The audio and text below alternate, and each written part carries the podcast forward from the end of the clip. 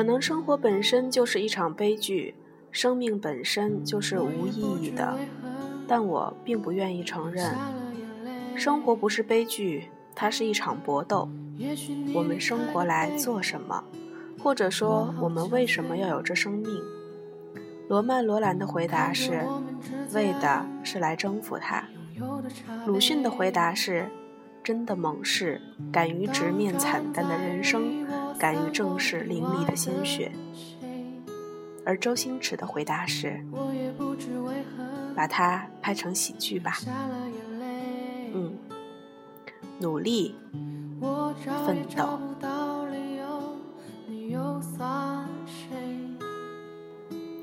大家好，欢迎收听荔枝电台 FM 六七四六五八，这里是由小丸为您主播的茶小丸的茶生活。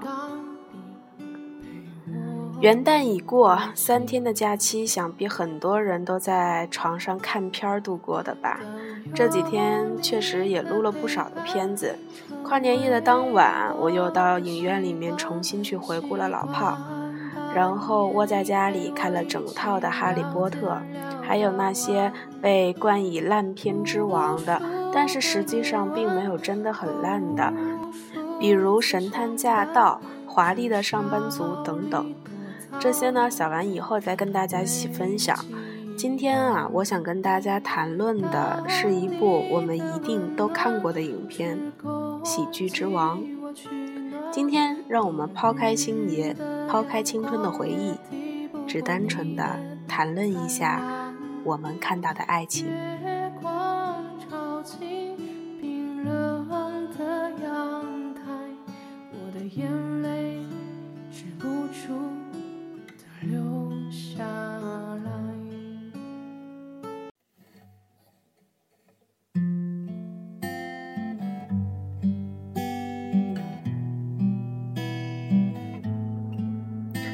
有人说《喜剧之王》这部电影，小的时候看觉得是喜剧，现在看起来是悲剧。周星驰曾说：“我以为我拍了很多悲剧，可是拍出来你们都觉得那是喜剧。”是啊，如果有一天小丑哭了，你会不会觉得他是在搞笑呢？月然说，在阅读一本小说的时候，读者总是会不自觉地选择里面的一个角色，与之相依为命，共赴这段旅程。谁说电影不是呢？很多的人对这部影片念念不忘，包括我，大概是看到了站在水边大喊、努力奋斗的那个瘦弱而坚强的自己。原来最动听的三个字，不是我爱你。而是我养你。在这部电影中，张柏芝饰演的是一位舞女，也可以说是妓女，她叫柳飘飘，仿佛人如其名一般随风飘摇，没有可栖息之地。飘飘拥有一张无比清纯的脸蛋儿，人人都为之倾倒，可是她的一举一动却令人大跌眼镜，瞬间将人拉回现实。没有人可以想象，在这样动人的外表之下，言行举止竟会如此的粗俗不堪。他对任何人都没有好态度，言语犀利如刀锋，总是不顾他人的感受，直戳他人的伤口。他永远是一副满不在乎的神情，仿佛对世间所有的事物都漠不关心，除了钱。他时时以浓妆示人，好似只有浓烈的色彩才能掩饰他的内心苍白。他总是企图用面具来遮盖真实的自己。也许他觉得没有人能看清自己，也就没有人能伤害自己。可他究竟为什么会变成这样呢？没有人天生便对这个世界充满防备，所有的一切都不是毫无缘由。如今堕落不羁的性格，皆因他年少时那段不堪回首的往事。他将难以启齿的回忆尘封起来，深藏于井底，只想一生都不用再开启，那样就永远无人知晓了。真是难以启齿呀！那时他尚且年幼，少不经事的他，因为一个男人的巧花言巧语与一句“我养你”的承诺，就被打动，不顾一切，自愿跳入地狱之中。那时的他无法分辨男人的逢场作戏，他将男人的虚情假意当作深情厚谊，将自己完完全全奉献给他的初恋情人。他的吻，他的心，他的身体，全数交出，毫无保留。可是真心就能换来等同的爱情吗？这未免太可笑。爱从来都不可能是等价的，在爱情当中，总有一方爱得多。结果是如何呢？结果是他没有得到应有的回报，却因这个男人步入地狱，难以逃脱。他的命运因此改写，只怪他那时太过天真，以为自己终于找到了可以托付终身的人。他答应要养他。照顾他一辈子，他便信了。也许他还曾幻想他们会拥有一个美好的家庭，而他会是一个好妻子，为他生许多可爱的孩子。又岂会料到，这个男人是个骗子，把他骗到手后，便撕下了伪善的面具，露出了丑陋贪婪的嘴脸。他轻易的就将他卖给了老鸨。没有一丝留恋，他要他出卖身体，替他挣钱。当看清这一切后，飘飘心灰意冷。衣服破了可以用针线缝好，可是心破了，要用什么来补呢？被前男友欺骗的经历，并未让飘飘失去爱的能力。她爱上了一个眼神闪烁的男人，一个死跑龙套的尹天球。同样孤独的两个人，在同一片天空下放肆亲吻，欲望之火一旦触发，便不可收拾。一夜温存之后，飘飘穿着天球宽大的蓝色条纹衣。与绿色拖鞋，坐在窗台上眺望远处，一副与过去决裂、重获新生的样子。这是一个别人没有到过的境地，眼神也柔软了下来。这一次，他没有浓妆艳抹，原来他的脸庞清澈如溪，缓缓流入人心。海风吹拂着她的长发，恍如精灵眨着漆黑的眼，光洁修长的双腿仿佛在发光，光芒耀人。这一幕实在是太过美丽，美丽如一幅画。而从幸福中惊醒的天球，只是站在远处的观赏者。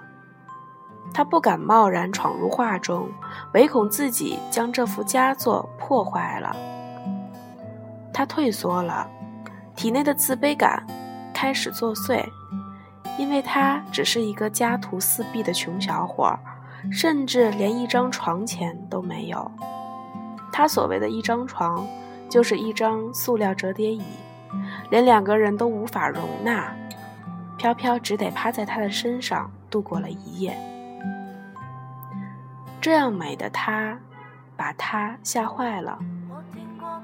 如果说其中有爱情的成分，那么此时的飘飘却是他不配爱的样子。于是用背对着他，仿佛一旦勇敢，就低贱了飘飘，一定不得善终。这是他体会到的宿命。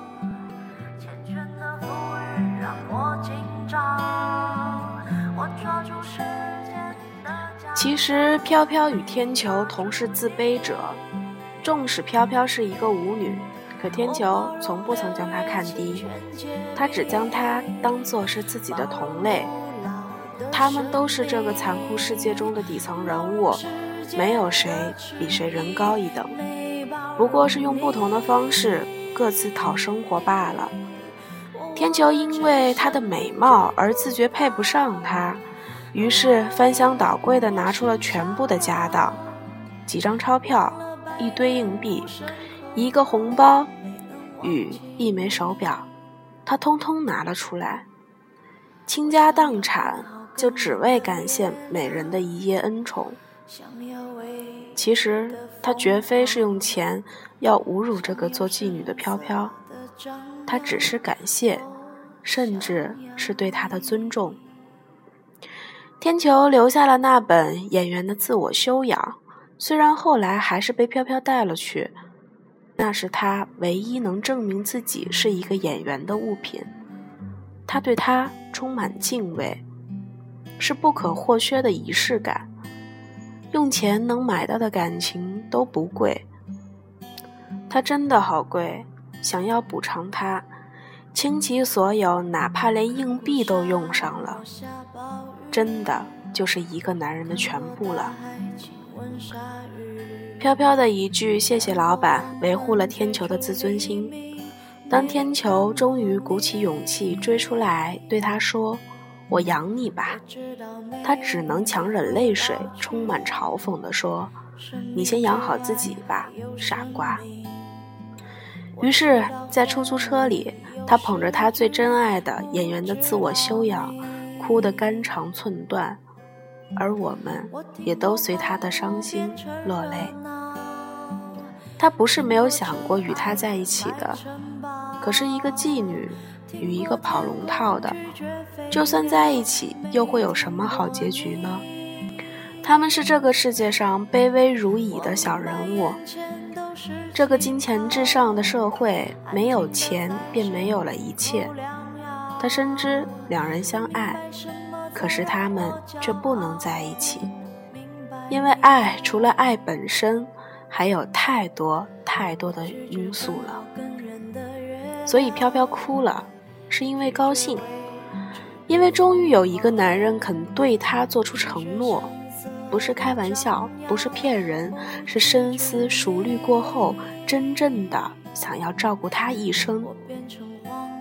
可是他更难过，因为他人生第一次看见别人对他的真心，却无法接受这卑微的真心。他只能一如既往的用锋利的言语去刺伤别人，来掩饰自己。他爱他，爱不起；他怪他，也怪不起。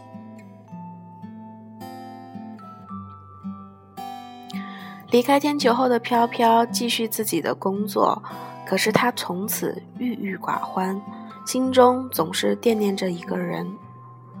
当飘飘发现金钱原来并不能给自己带来快乐时，他才明白，爱情才是自己最想要的东西。是的，爱情。即便他因此失去一大笔钱，即便他惹怒客人被对方打得头破血流，倔强的他还是要离开，没有人能阻止他。不过，隔了几日的功夫。昔日落魄的尹天球，却意外被幸运之神抽中，他终于如愿以偿地出演一部电影的男主角。如今他西装革履，坐跑车，有家人相伴，成为大明星指日可待。飘飘伤势尚未痊愈，鼻青脸肿的回来找他，见他这番正经模样，他为他高兴，他激动。他语无伦次，他只知道一次一次重复的。我早就说过，你你一定行的。他望着他们乘车离去的背影，有些落寞。就这样吧。可是随后又觉得不甘心，大喊：“上次你说要养我，是不是真的？”得到他的回应：“是啊。”只等你答应啊！他开心跳跃，脸上洋溢着藏不住的笑容，仿佛少女。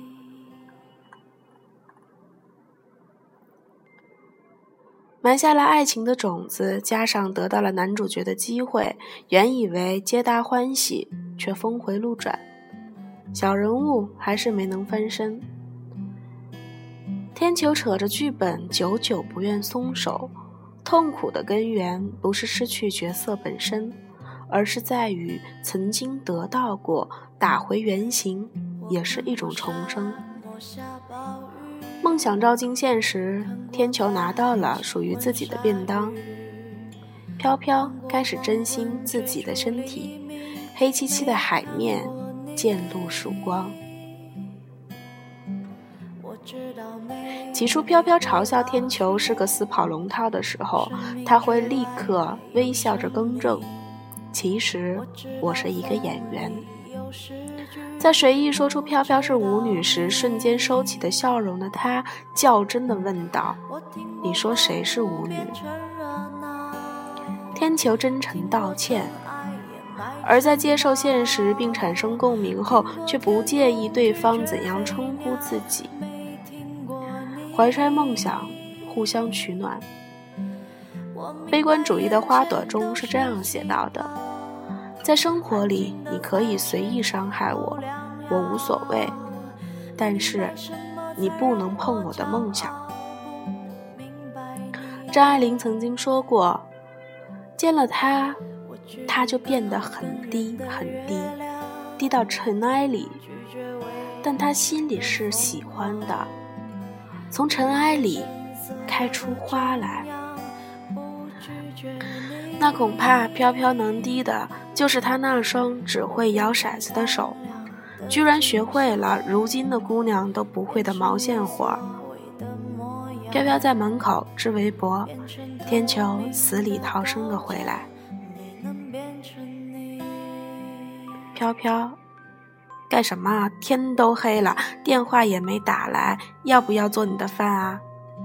我刚才，你怎么穿成这样？不是演主角吗？我不管你做主角也好，跑龙套也好，你都要养我一辈子。来试试看，合不合适？哇，红色的是唇膏印，你去鬼混！这次我就给你条生路，再有下次，我就不给你饭吃。就是这样，不给插嘴的机会，是怕回答。无论去了哪里，发生了什么，我爱你。如果说初见的飘飘是在爱情中是副蹒跚学步的样子，此时的他已学会奋力奔跑，带领他，带他去见第一道的曙光。而天球要做的，就是追赶他。迎上去，拥抱着他说：“飘飘，我爱你。”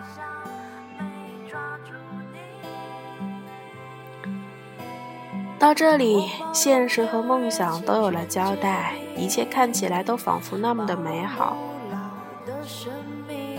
电影点亮生活的作用已经达到，那么就到这里为止吧。